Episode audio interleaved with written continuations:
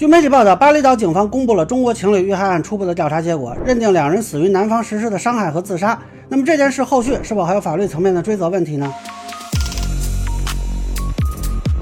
好，大家好，我是关注新闻和法律的老梁，欢迎订阅及关注我的频道，方便收听最新的新闻和法律干货啊。根据当地媒体报道，警方是今天召开了新闻发布会，现在是认定男子杀死女子后自杀。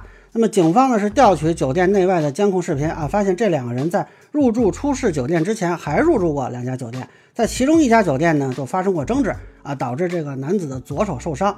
而入住这家酒店之后，推测是两人又发生了冲突，然后男方杀死女方，然后自杀啊，可能自杀之后是怕死怎么着爬出去了啊，但是还是没抢救过来。那这个事儿呢，之前我就说过啊，不能。仅凭勘查去认定是否他杀，所以当时我就说的是，虽然大概率是他杀，但是不排除自杀啊，是不是他杀？这个其实暂时不能确定，我只能说目前看信息啊，大概率他杀，但是也不排除自杀啊。那个时候好多人就像写小说一样在那分析啊，肯定是他杀，哎，分析怎么杀的。那现在看来呢，就还是论证了我说的那个问题，实际上是要根据啊更方面的证据情况来综合考量的。你就像我之前说的。那脑袋没了啊，或者脑袋里有钉子都不能确定是他杀，更何况是这个案子了。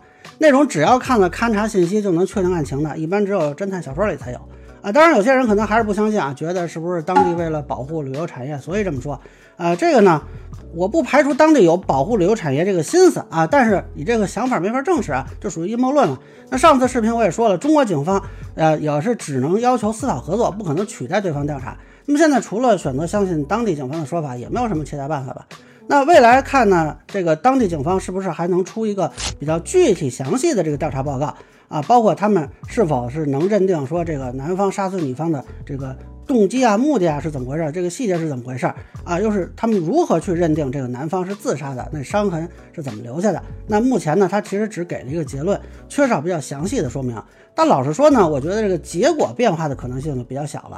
啊，不过如果按照当地警方认定的这个信息啊，刑事责任倒是没有了，但是民事索赔还是可以的啊。如果认定是男方杀死了女方，那女方肯定是没有责任嘛。而男方后续爬出可能是求救，那么如果能论证酒店发现之后的救助不及时啊，或者是有什么其他的问题啊，还是可以考虑向酒店索赔的。但老实说，目前看是比较困难的。同时，这个女方家属呢，也可以考虑起诉男方家属这边去索赔啊。依法呢是可以索要死亡赔偿金啊、丧葬费啊、医药费等等啊。虽然这个男方的本人已经死亡了，但是女方的家属可以向男方家属就其遗产范围内索赔。那这个事儿呢，虽然是发生在境外，但是这俩人都是中国公民。那么女方家属就可以选择男方之前在国内的住所地，尝试起诉这种遗产方面的分割啊。当然，如果男方有遗产的话啊，如果没有遗产啊，即便说他的这个家属啊也是没有赔偿义务的。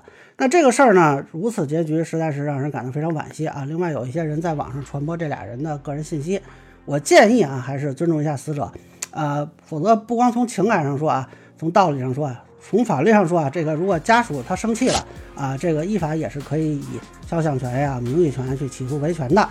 到时候人找到你就麻烦了。那以上呢就是我对巴厘岛中国情侣遇害案最新进展的一个分享。个人浅见难免说了，也欢迎不同意见小伙伴在评论区下面给我留言。如果您觉得说还有点意思，您可以收藏播客老梁不郁闷，方便收听最新的节目。谢谢大家。